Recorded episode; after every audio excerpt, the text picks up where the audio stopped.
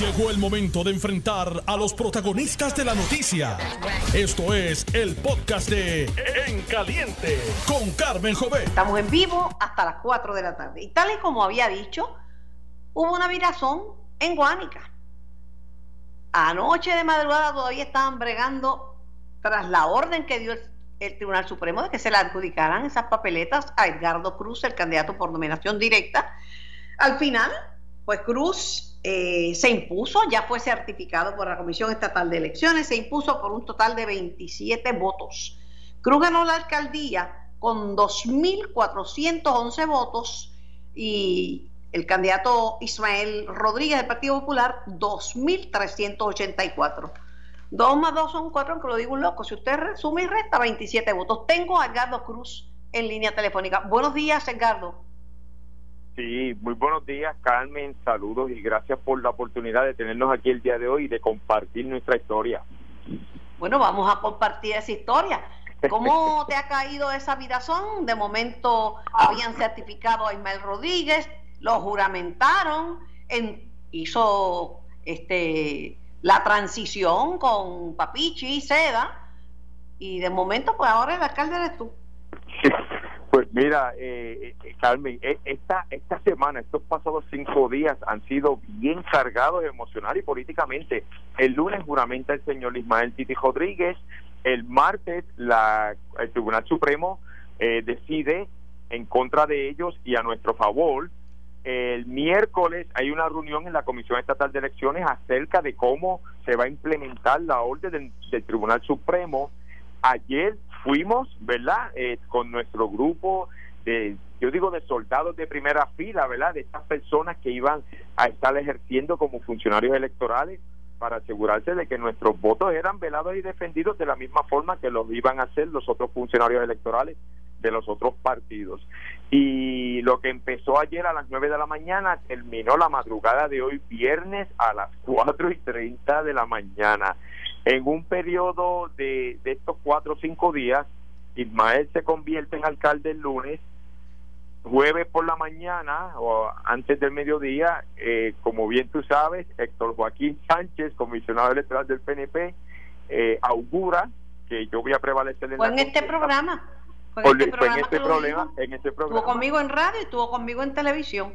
Que voy a prevalecer por nueve, por, por aproximadamente nueve votos aproximadamente entre las 11 de la noche y la 1 de la madrugada de hoy, eh, el grupo de Ismael Titi Rodríguez se declara, ¿verdad?, que ellos van a permanecer en la alcaldía y ya para las 4 de la mañana este servidor eh, mantenía la ventaja con 27 votos y, ¿verdad?, lo que se espera es, luego de un proceso de impugnación, que se nos eh, expida, perdón, la certificación como alcalde electo. Muchas emociones. Eh, Mira, en el momento que estamos hablando, Edgardo, está reunido Ismael Rodríguez con el presidente de la comisión, eh, Francisco Rosado Colomer. Él dijo que si Rosado Colomer no lo atendía, o sea, y no quedaba satisfecho, que iba derechito para el tribunal a reclamar de nuevo la silla.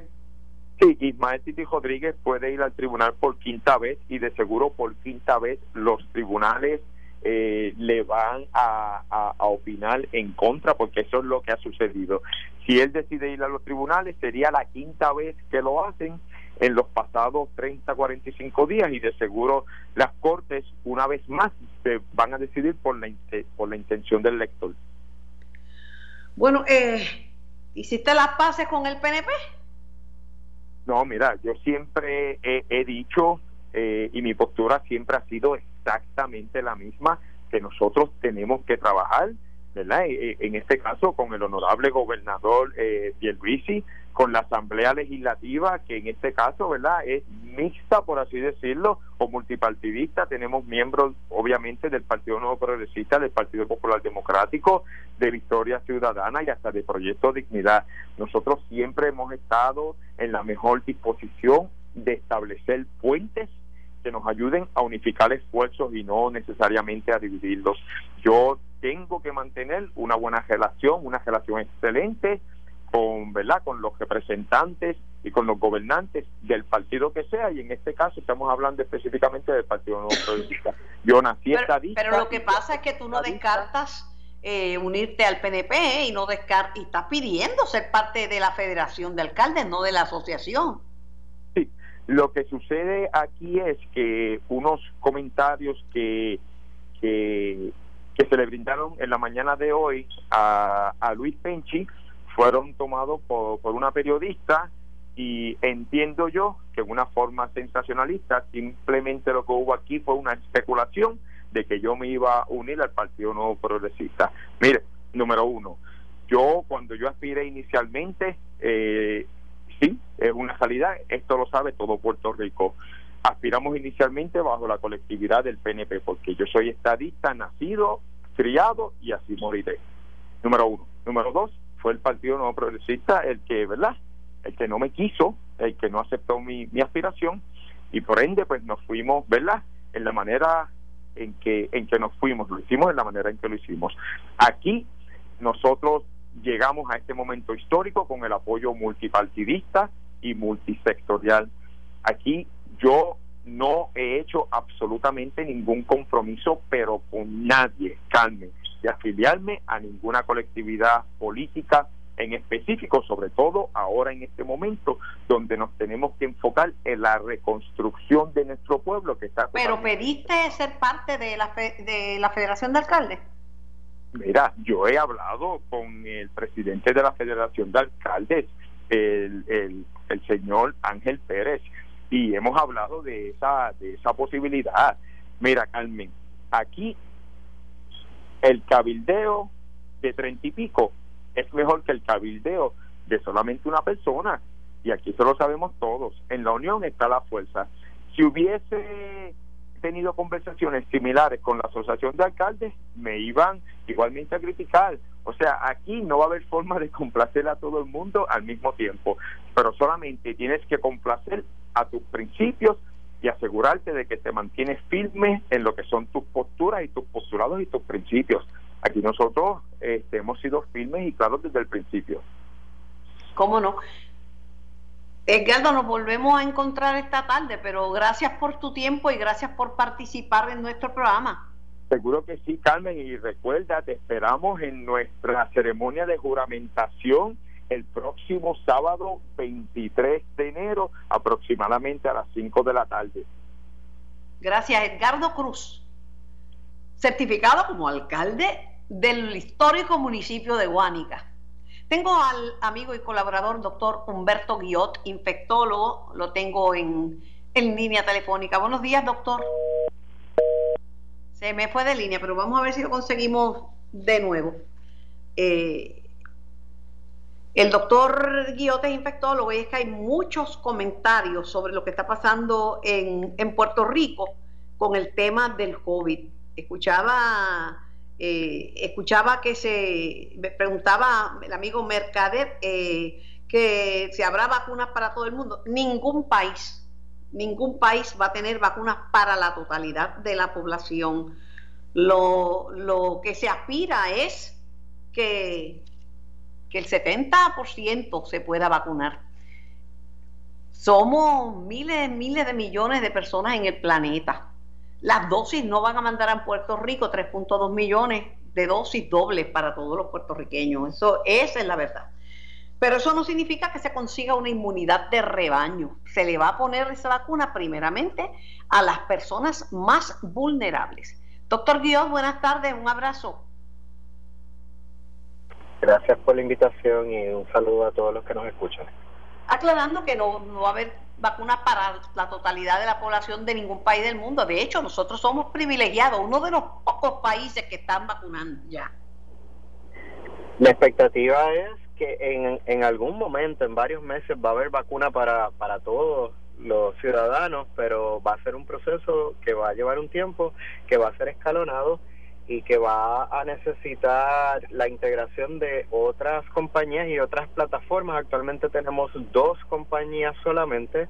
En las próximas semanas esperamos recibir buenas noticias de, de otras compañías que se puedan sí, unir. De Johnson Johnson que ya tiene lista su vacuna. Lo que pasa, doctor, que la Organización Mundial de la Salud está haciendo un llamado a que seamos generosos con los países pobres. Este, todas las vacunas no se van a quedar en Estados Unidos y sus territorios Definitivamente, ahí eh, una necesidad también en, en, otros países de que puedan tener el acceso a la vacuna, así que tenemos que permitir que las compañías farmacéuticas puedan destinar también parte de su producto a otras naciones que no necesariamente son eh, los países de más dinero, más desarrollados, eh, o Estados Unidos, eh, Reino Unido. Eh, Pero doctor Dios, si vacunamos el 70% de la población, estamos queridos. Ah, no, definitivo. Y yo creo en Puerto Rico hay una gran predisposición de la población a vacunarse. En cierta medida, yo sé que hay mucha ansiedad. Entiendo que eso es porque están bien dispuestos a vacunarse y, y, y saben que van a tener que esperar algunas semanas adicionales, pero mantengan ese optimismo porque eventualmente todos vamos a poder recibir la vacuna, lo que pasa es que tiene que ser un proceso organizado y en fases. Y paciente, porque no todo el mundo es igualmente vulnerable. Las personas, los adultos mayores, pues están vacunando y los profesionales de la salud y los de primera respuesta por lo mismo, por la misma razón, por el, por el peligro que corren. Doctor, eh, aunque las hospitalizaciones han bajado, no es menos cierto que los contagios y los muertos están bien altos. Ayer hablaba con el doctor Orville Dizier del Instituto de Estadística y me confirmó que la positividad estaba por encima del 12, o sea que Puerto Rico no ha salido de la alerta naranja, está alta la positividad COVID. Definitivamente, aunque hemos visto una leve reducción en las hospitalizaciones, que ya hoy volvió a subir por encima de los 400, seguimos viendo diariamente que se reporta un número de muertos elevados, porque son puertorriqueños, compañeros nuestros, compatriotas que están perdiendo la vida por una condición.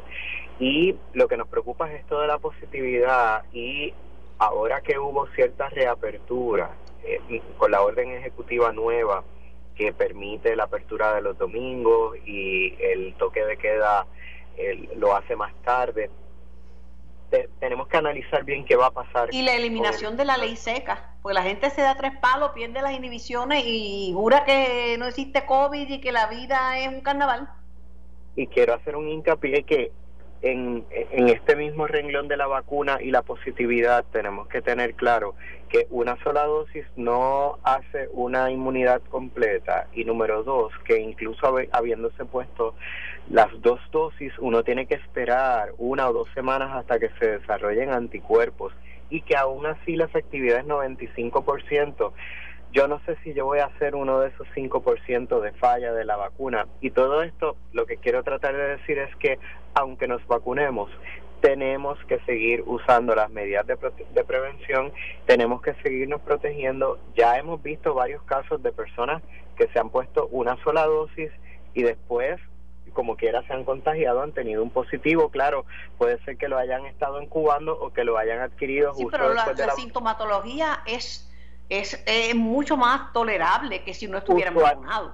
Usualmente es más leve, sí, usualmente es más leve, pero el peligro es que lo pueden llevar a otras personas que no estén vacunadas, así que... Es el peligro, por eso es que hay que ponerse la mascarilla y, y seguir usando hasta que el 70% no esté vacunado, hasta que las autoridades no nos digan que podemos ya descartar el uso de la mascarilla, tenemos que seguirnos protegiendo porque esto es un trabajo en equipo. Unos se han vacunado primero, otros vendrán después, pero todos vamos a seguir dando la batalla. Pero, pero, doctor, por más que no sea 100%, por más que si la persona ya eh, estaba incubando y se contagió y le da COVID porque ya tenía el COVID dentro, la vacuna tiene más beneficios que riesgos. Definitivamente, definitivamente eh, es una vacuna que es segura, eh, no tiene virus vivo, no tiene virus debilitado, no tiene componente viral real, así que no es posible contagiarme con COVID por el hecho de ponerme la vacuna y eh, tiene, el, ya ha habido millones de personas que se han vacunado alrededor del mundo, de las personas que participaron inicialmente en los ensayos clínicos de la vacuna ya se han seguido por dos, tres, cuatro meses después de la última dosis y ha mostrado una seguridad incluso a más largo plazo. Así que sí, estamos eh, bien confiados de la seguridad del producto, eh, pero en lo que nos va llegando, pues tenemos que seguirnos protegiendo en lo que nos vacunamos todos. Y pues esto es cuestión de tiempo, nadie dijo que esto era mágico. Eh, y no, las que eh, tenemos que esperar y vamos a esperar y posiblemente para el verano ya tengamos una estabilización mejor y mayor, pero mientras tanto no. Además, mire, esta no se puede decir sepa, ya me corrigió el epidemiólogo, esta variedad de COVID que se ha ya que se ha registrado con presencia en Estados Unidos y que no se descarta que haya en Puerto Rico, es 75% más contagiosa que la, que la anterior. Eso también requiere que la gente se cuide. Es una variante que, que le confiere mucha más virulencia o que más infectividad, puede contagiarse a, más personas. No necesariamente redunda en más mortalidad que sepamos hasta el momento, pero ciertamente la, cuando uno se contagia es una lotería. No sabemos quiénes todavía, quiénes responden peor y quienes van a ser asintomáticos. Tenemos una noción, ¿verdad?, en base a unos factores de riesgo que se han identificado, pero ciertamente lo mejor es no contagiarnos. Eh, sobre esta cepa o variante, en Puerto Rico todavía no hay estudios eh, genómicos para, para evaluar cuál es la variante más dominante, si ya está la que es más infecciosa. Pero van a hacer ahora un en, los epidemiólogos un, estudio genómico para ver cuál es, cuál es, darle un seguimiento, darle un rastreo a ese COVID.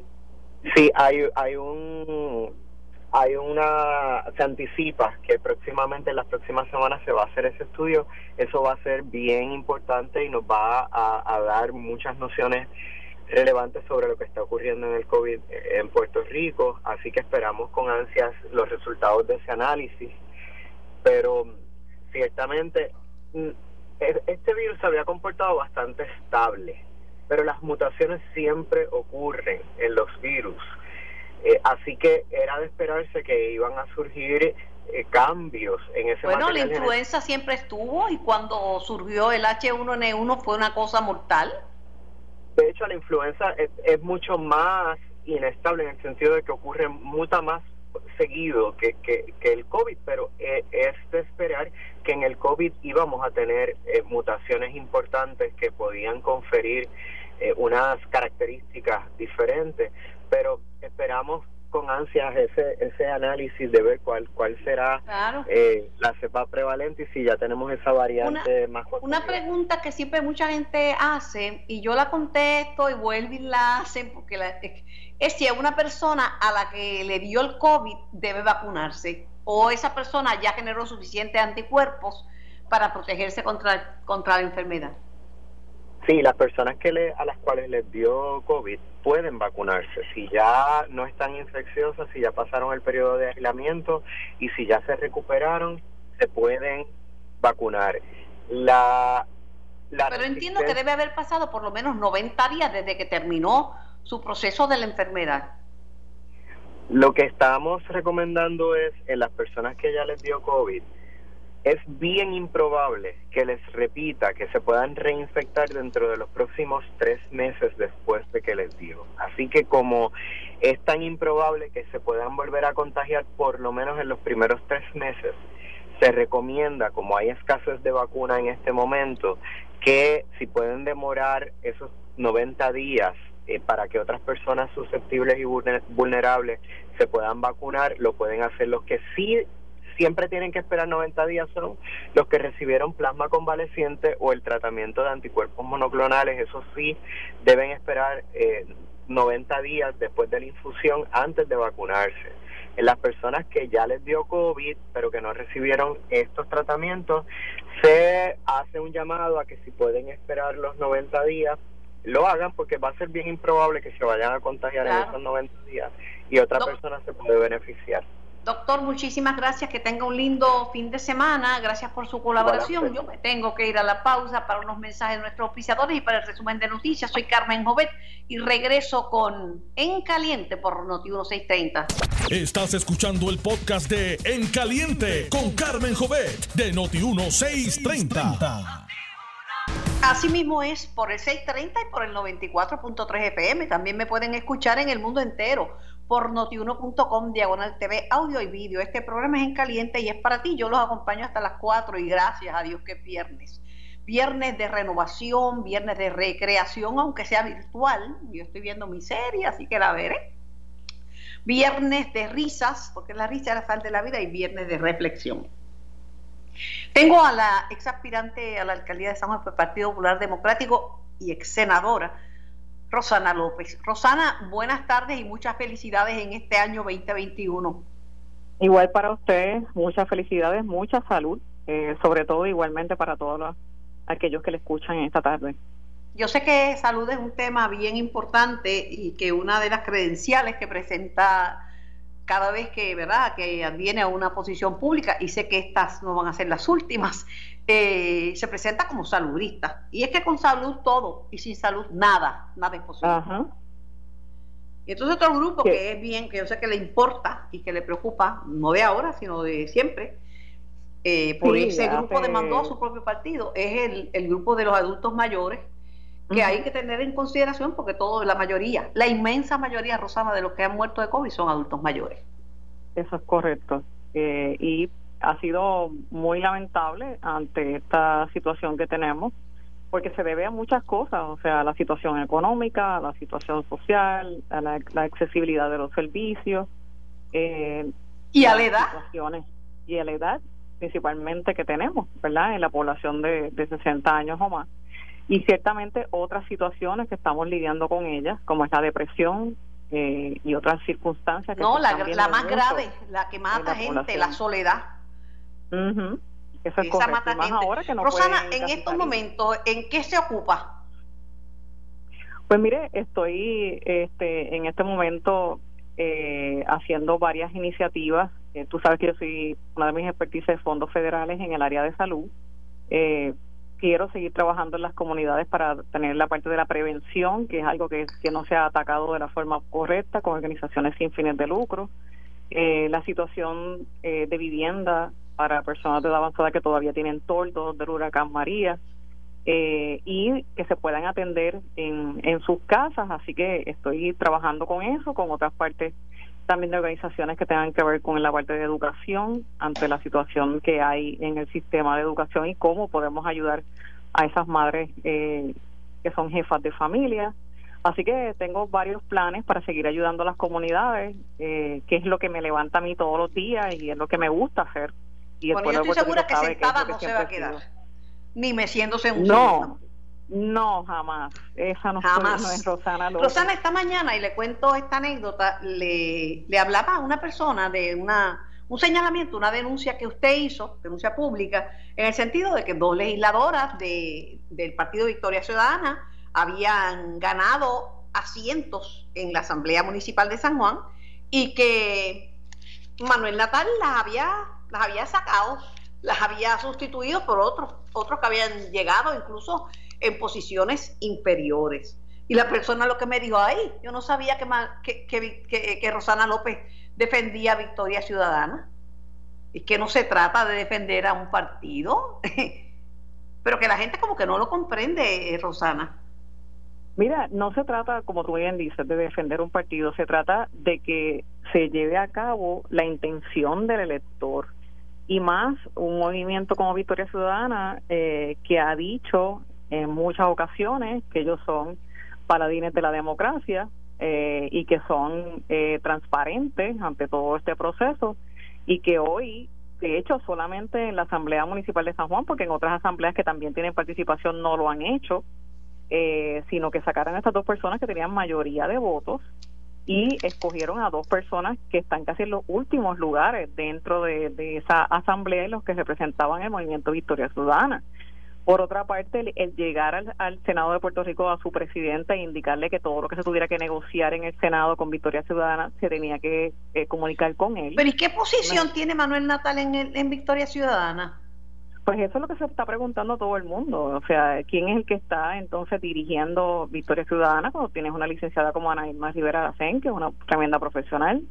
y el señor eh, Bernabe, que también tiene una experiencia, y que venga una persona que no tiene ninguna experiencia eh, por lo menos en la parte municipal este y en otras instancias como lo tiene Bernabe y como lo tiene este Ana Irma Rivera Lacén que muy bien ganaron por su por sus propios méritos que tengan que venir o que él se adjudique el que sea el que tiene que estar negociando. Pero, pero caramba, por otro lado, ¿cómo va a permitir una veterana como Ana Rivera Lacén que se le monten? Si yo soy la senadora yo soy la presidenta del partido, puede venir el que sea y yo no voy a dejar que me usurpe mis poderes, porque entonces, entonces ¿dónde está el espinazo de uno? Definitivamente, esa fue una de las cosas que más me llamó la atención, eh, el hecho de que eso sucediera eh, cuando pues hemos nosotros las mujeres también trabajado muchos escollos para llegar hasta donde estamos porque esto no se trata de partido, esto se trata de que pues ha, habido una historia eh, cultural que hemos tenido que lidiar con muchos retos eh, y hemos estado trabajando constantemente. Estas legisladoras ya están fuera, o sea, las sacaron y las le sustituyeron por otros. Eso es correcto. El, el mismo movimiento decidió que no iban a ser ellas, eh, que iban a ser otras personas. ¿Y ellas aceptaron? En, la asamblea. Según lo que tengo entendido, sí aceptaron el que se que se le sacara eh, supuestamente que por consenso, cuando no debió haber ocurrido, porque la intención del elector está ahí, no tiene que Bueno, si yo voto por Rosana López, me dice, no, no, este, los votos que le diste a Rosana López se los vamos a dar a, a Manuel Natal. Pues yo voy a decir, no, pero espérate, porque yo dije Rosana López, yo dije Manuel Natal, pero ¿cómo van a hacer una sustitución? Un partido tiene el poder de, de cambiar la intención del elector. Bueno, legalmente recuerda que la posición le pertenece al partido pero lo que debería ocurrir es que si que si son tan democráticos y dicen que son tan transparentes como tú vas primero a cuestionar el que otros te pueden sustituir o el que te pregunten si puede ser me apuntan eh, Rosana que el, el PNP lo hizo para darle un escaño a Pedro Rosello pero lo que pasa es que no es lo mismo porque Victoria Ciudadana ha criticado lo que ha hecho el PNP y lo que ha hecho el Partido Popular. No pueden hacer lo mismo pero es en este caso es diferente. Recuerda que estamos hablando de la Asamblea Municipal. Hubo una cantidad de votos, ¿verdad? Eh, eh las dos personas que, que, que ganaron, pues obviamente tenían la mayoría de los votos. En el caso del Senado con Rosselló, eh, es que luego que gana la persona, eh, me acuerdo en aquel momento dado el escaño de Arecibo, si mal no recuerdo, pues entonces lo convencen eh, para que entonces le deje el escaño. A, sí, que no fue que lo sacaron tipo Manuel Natal.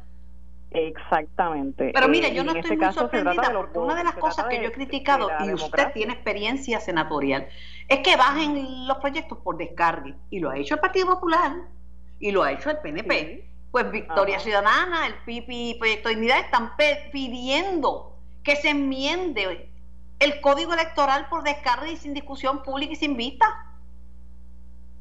Pues mira, tú sabes que yo siempre he sido mi propia voz uno tiene que en el Partido Popular donde donde este verdad milito y tú sabes que en un momento dado tuve que demandarlo como tú muy bien lo, lo introdujiste anteriormente. Eh, y para mí el hecho de los descargues a mí principalmente no me gustan los descargues eh, y menos si no se han hecho vistas públicas porque una cosa es que también tenga ya un informe de alguno de los de los cuerpos eh, y que se haya llevado a vista pública y se baje por descarga porque no se tenga que ir a reglas y calendario, cuando no se tenga que hacer el proceso ¿verdad? completo, eso es totalmente diferente. Pero el hecho de que no se lleve a vistas públicas, a mí eso nunca me ha gustado.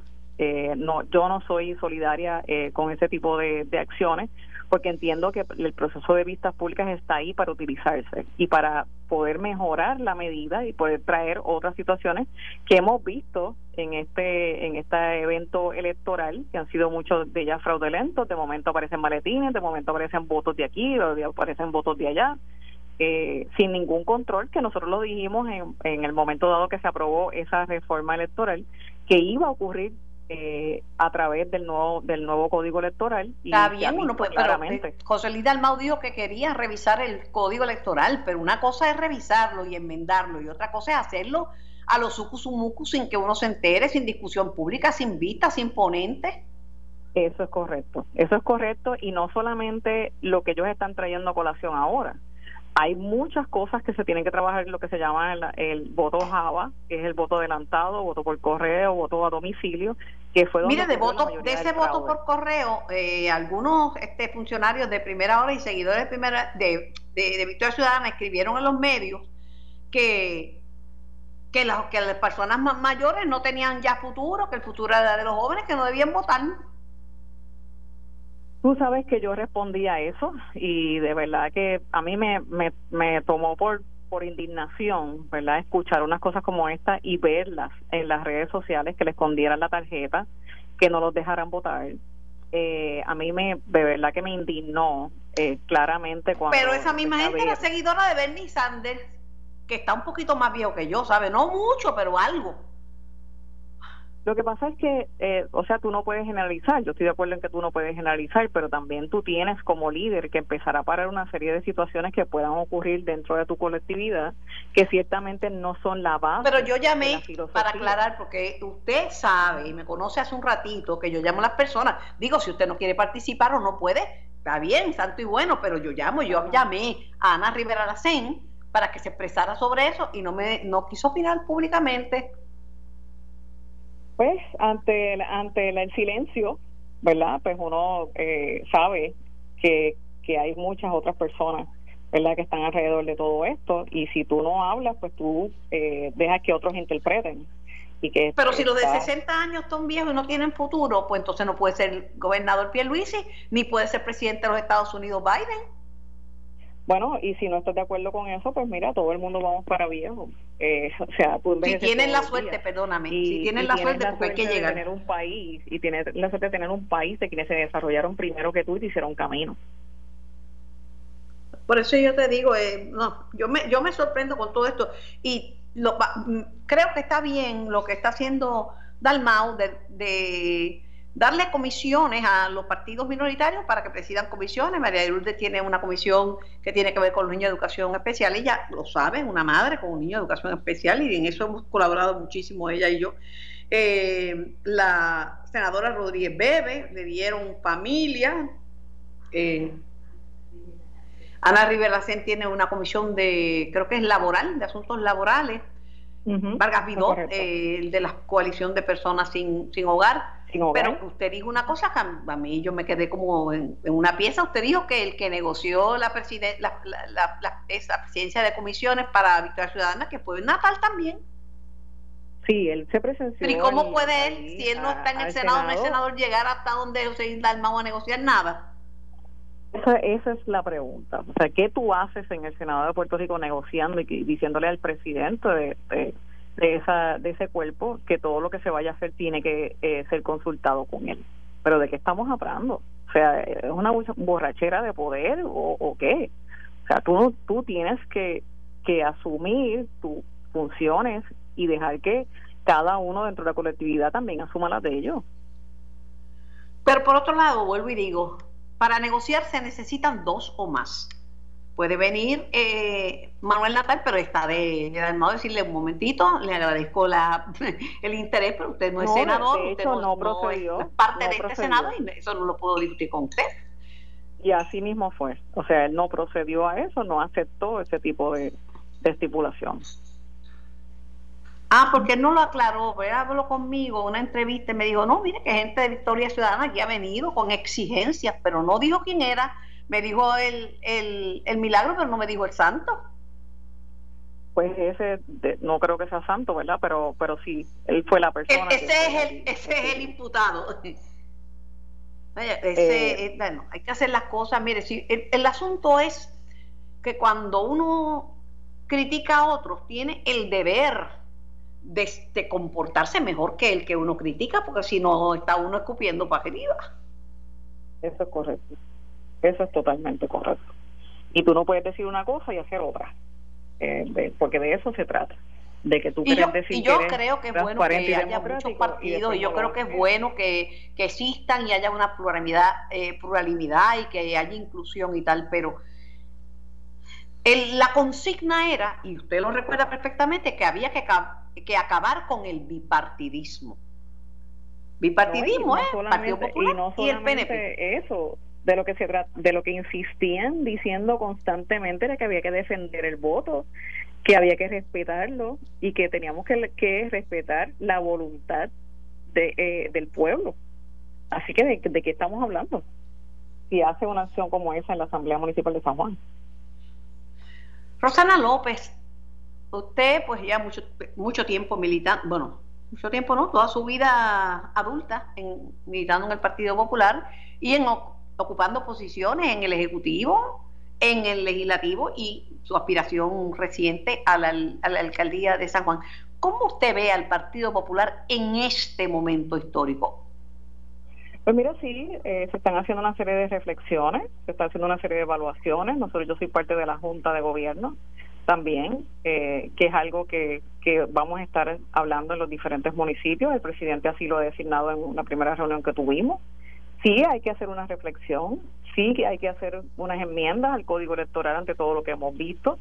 Eh, y tenemos que también eh, seguir escuchando el pueblo. En mi caso, yo estuve dos años, aún con la pandemia, eh, lidiando con las situaciones que estaban ocurriendo en San Juan ante la situación que tenía la, alcaldesa eh, Carmen Yulín, eh, eh, terrible que se estaba dando con respecto a diferentes temas como las carreteras. Carmen Yulín se postuló por el Partido Popular Democrático, pero después, aún habiéndose postulado bajo el Partido Popular Democrático, dirigió los recursos de, de la alcaldía a Victoria Ciudadana. Eso es correcto y yo lo dije en varias ocasiones. De hecho, eh, en ningún momento dijo que, que, iba a votar por mi persona bajo el Partido Popular Democrático. Así que en su momento se evaluará eh, las acciones que tomó la alcaldesa Carmen Yulín para favorecer al Partido Victoria Ciudadana en, en San Juan.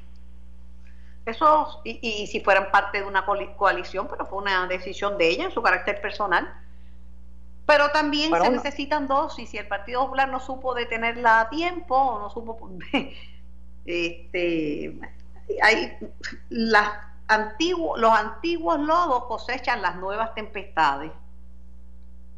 Bueno, ya veremos, ya veremos qué suceda, eh, porque sí, vamos a estar pendientes a eso y a las personas que, que luego de decir que eran del Partido Popular Democrático estuvieron, estuvieron apoyando otro partido. Así que eso es una de las cosas que se traerá en un, su momento dado ante la Junta del Partido Popular Democrático. Eh, usted no se quita, ¿verdad? ¿Usted volvería a aspirar a la alcaldía de San Juan?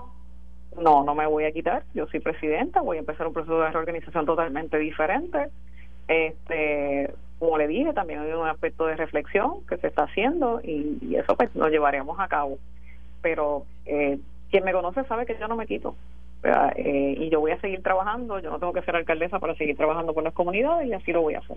Pero no descarta aspirar a una posición electiva. Claro que no.